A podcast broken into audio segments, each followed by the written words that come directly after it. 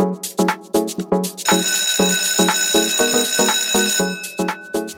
Muy bien, estamos de regreso aquí en la sala de clases de la Academia de Emprendedores. Estuvo bueno el recreo, ¿eh? estuvo bueno el break. Sigo aquí con mi profe, eh, Víctor Palma, profe. Te, te decidiste quedar un ratito.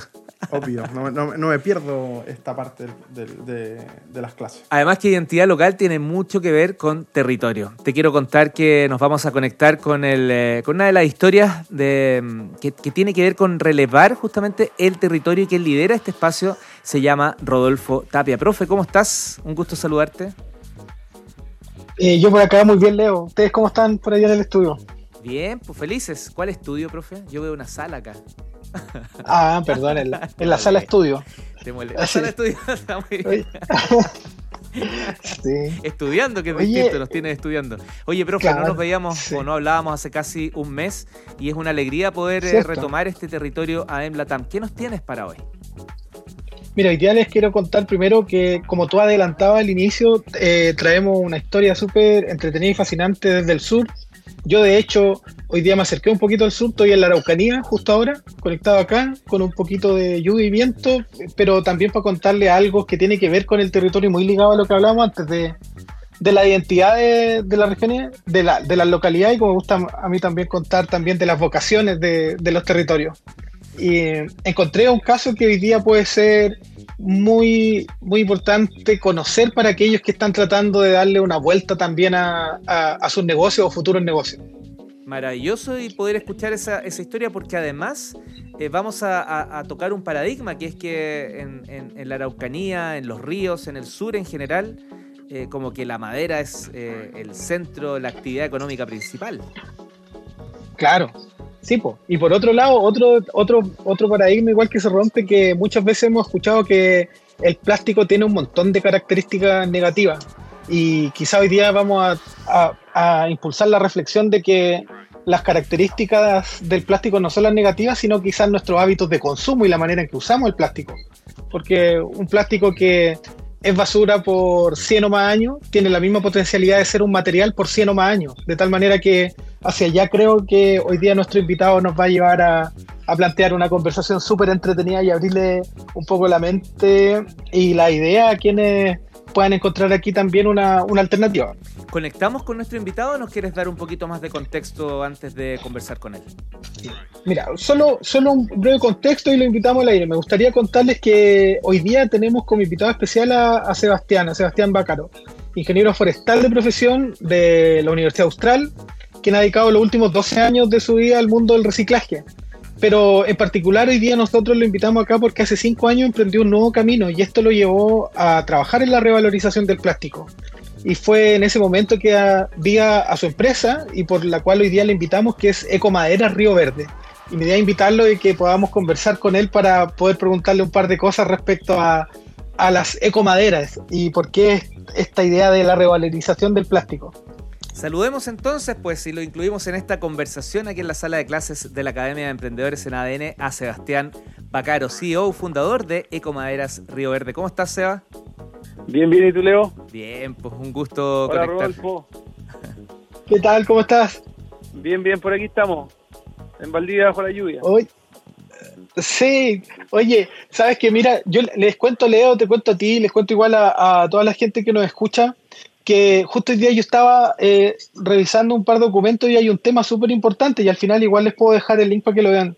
Ah, hace un tiempo la región de los ríos está desarrollando toda una estrategia, la estrategia CTCI de Ciencia, Tecnología, Conocimiento e Innovación, que va un poquitito más a la vanguardia de lo que están haciendo el resto de las regiones de generar estrategias separadas, diferenciadas.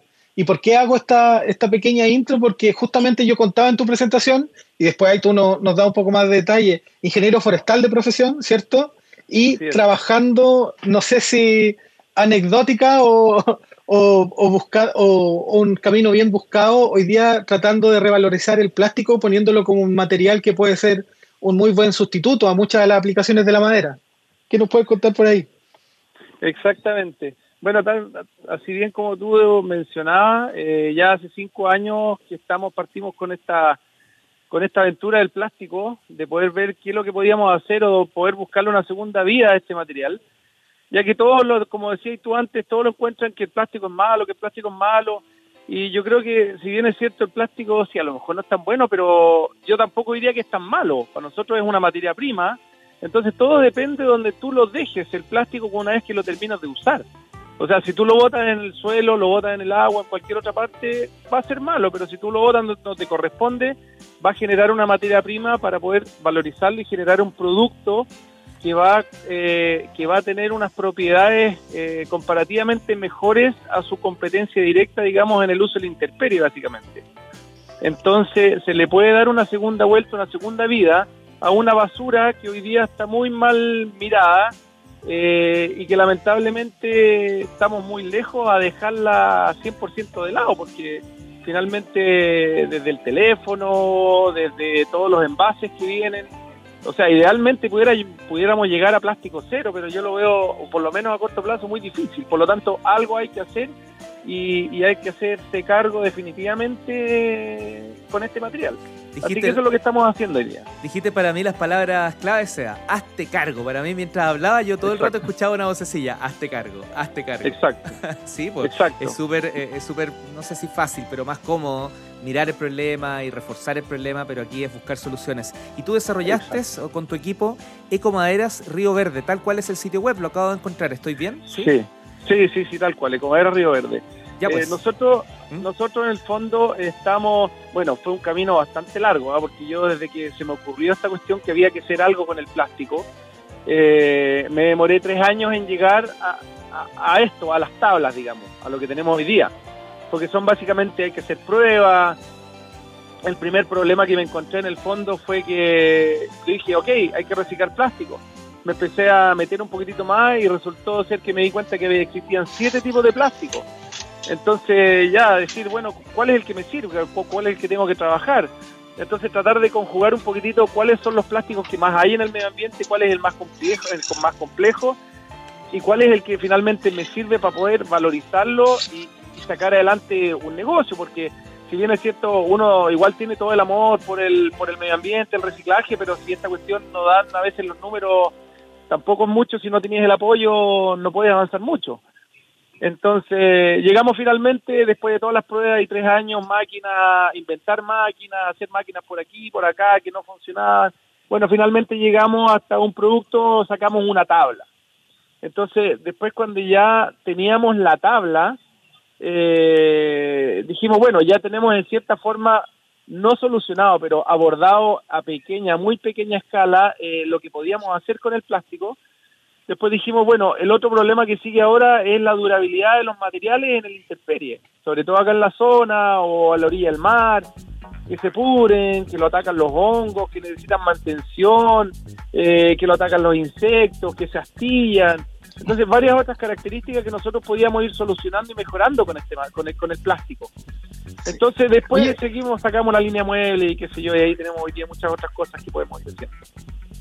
Claro, ahí hay un ámbito de crecimiento que es importante. Yo quería relevar que en un principio contaba que esto es ya un camino y tú también lo pones en, valor, que son varios años en este trabajo. Yo le quiero contar también a todos que quizá, por, qué es interesante este caso? Porque justo ahora, quizás todo este esfuerzo anterior tiene un poco más de, eh, de visibilidad, pues estamos en un contexto nacional en el que se ha puesto en marcha la ley REP, eh, que, obliga a los productores de, algunos de algunos residuos prioritarios, entre ellos los embalajes y los plásticos, ¿cierto?, a hacerse cargo del problema. Tenemos una hoja de ruta de, Chile sin basura, tenemos, tenemos un plan para la carbono neutralidad al, 2050 que también pone hartas metas, y seguramente con todo esto que digo, más, más, más la necesidad de, de empezar a poner en valor ahora, ya no solamente de, las buenas intenciones, sino porque hay compromiso eh, trabajar, creo que es un escenario distinto. Y en base a esto quería, la verdad quería preguntarte, ¿cómo, ¿cómo ves tú el escenario hoy en día en base a toda esta legislación nueva? ¿Y qué consejo le puede dar a la gente que está tratando de buscar un camino y que pudiese emprender desde la revalorización? O sea, yo encuentro que es súper positivo. Vamos con un camino, una hoja de ruta, como decís tú, súper potente eh, y con metas y fechas bastante establecidas y, concretas. Por lo tanto, yo creo que hoy día es el minuto para empezar a buscar alternativas. Nosotros ya, bueno, llevamos un camino un poco más recorrido, pero hoy día, por así decirlo, queda mucha basura que se puede hacer algo con ella todavía. O sea, tú tienes desde, no sé, desde el mismo vidrio, el aluminio, los tetrapack, eh, el mismo plástico, otros tipos de plástico, otras cosas. Entonces hay una infinidad de cosas que todavía uno tiene la materia prima que, que, sí o sí vamos a tener, y reitero, vamos a tener que seguir haciéndonos cargo y ahora poniéndonos los pantalones definitivamente de verdad, desde las empresas hasta las personas naturales, digamos. Entonces, yo creo que es una muy buena alternativa, estamos en un muy buen momento. Eh, lo importante es hacer las cosas bien, partir de a poco, partir probando, eh, que vaya funcionando, rodearse con la gente que realmente vale la pena, con la gente que, está en el fondo en tu misma sintonía, eh, que la gente que quiere empujar en el fondo hacia adelante. Eh, no los chaqueteros, porque aquí alrededor de esto también hay muchos chaqueteros y dice, pero ¿qué vaya a hacer? ¿Cómo se te ocurre?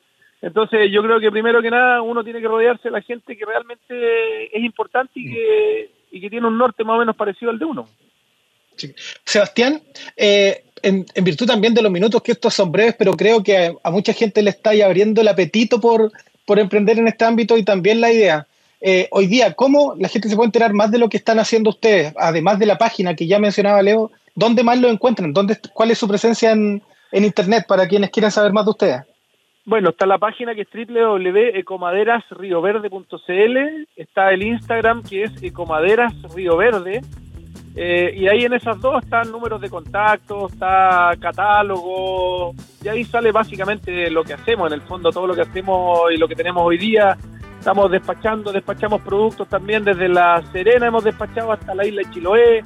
Mañana yo ya voy saliendo al norte con otra carga cerca de Cachagua a dejar unos muebles.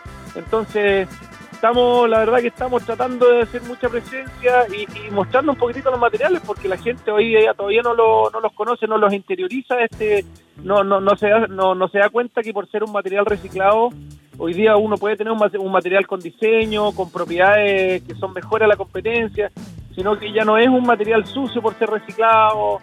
Eh, hay que cambiar un poquitito el paradigma y eso es lo que hemos estado haciendo y la gente se ha dado cuenta cuando lo ve, se enfrenta, digamos, a una silla o a una banca, cuando se sientan, cuando la prueban, cuando la tocan. Cuando se dan cuenta que no solamente por ser reciclado es, sucio, por así decirlo. Sebastián, que esta sea la primera de una próxima conversa porque tenemos un espacio específicamente de sostenibilidad. Le vamos a pedir permiso al aire y al profe Rodolfo Tavia para que nos preste este tremendo entrevistado, como siempre, aquí en territorio de Emblatán, para que podamos profundizar en algunos temas. ¿Te parece? Nos ponemos bien de acuerdo la primera quincena de octubre. Sí, ningún problema, Leo. Dale, Seba, muchas gracias. Tú sabes, el tiempo nos pilla. Un abrazo, muchas gracias por haberte conectado con nosotros.